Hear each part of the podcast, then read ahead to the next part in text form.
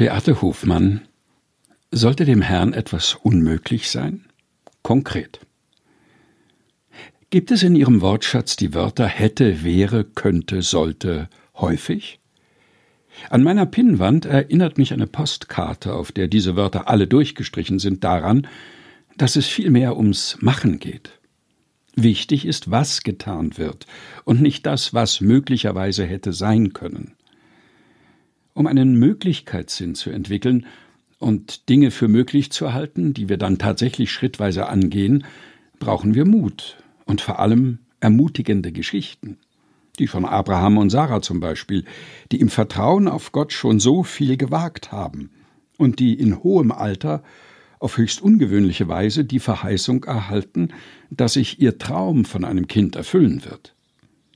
Oder die Geschichte von Samuel Rösch, dem unbekannten jungen Sänger aus dem Erzgebirge, der darauf vertraut, dass seine Stimme ein Geschenk Gottes ist und der sich schließlich ins Rampenlicht von Deutschlands bekanntester Castingshow The Voice of Germany wagt.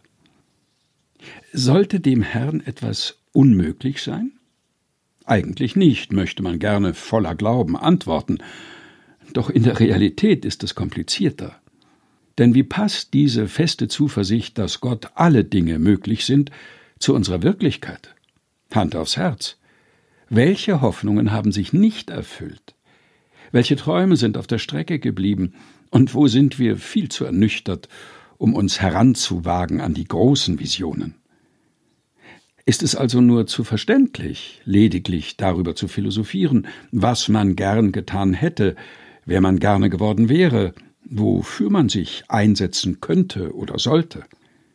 Leichter ist das auf jeden Fall, denn es ist sicherer, als sich hinauszuwagen. Wer will schon gern enttäuscht werden oder scheitern?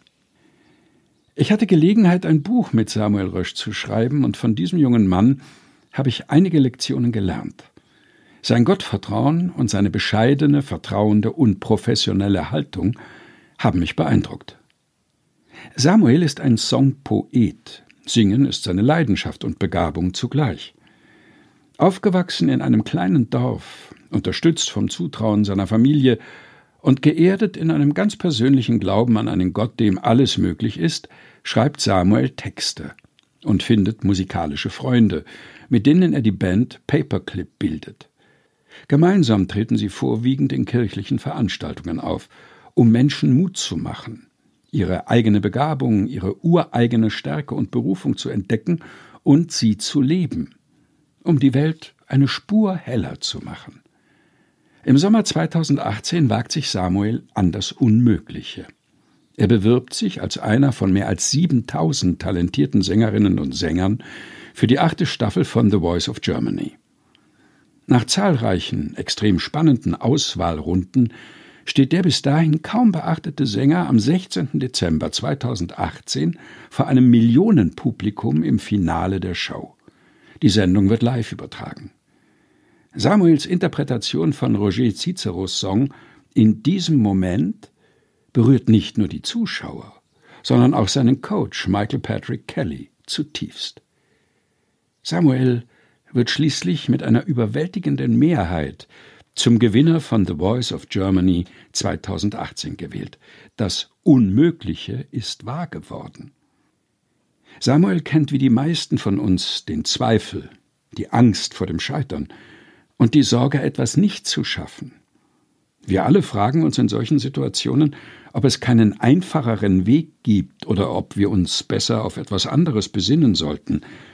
Denn wer einem großen Vorhaben folgt, einen persönlichen Traum umsetzen will oder auch nur etwas wagt, was er noch nie vorher probiert hat, der ist oft ziemlich einsam. Ich habe Samuel gefragt, wie man solche Durststrecken überstehen kann, in denen die Resonanz, die Anerkennung oder der Lohn ausbleibt. Er ist davon überzeugt, dass wir keine Angst vor dem Scheitern haben müssen. Denn wenn wir uns vorstellen, was im schlimmsten Fall passieren könnte, dann relativiert sich die Angst und wir bekommen den Mut, unserer inneren Überzeugung zu folgen. Vielleicht sind diese Worte von Samuel Rösch auch für Sie inspirierend. Wäre ich zum Beispiel schon früh aus der Talentshow ausgeschieden, wäre mir trotzdem das großartige Gefühl geblieben, es wenigstens versucht zu haben. Ich müsste keine ungelebten Möglichkeiten betrauern.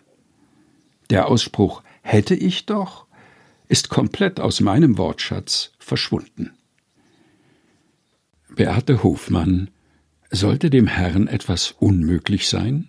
Konkret. Gelesen von Helga Heinold. Aus dem Buch Zuversicht. Sieben Wochen ohne Pessimismus. Herausgegeben von Susanne Breit-Kessler in der Edition Chrismon.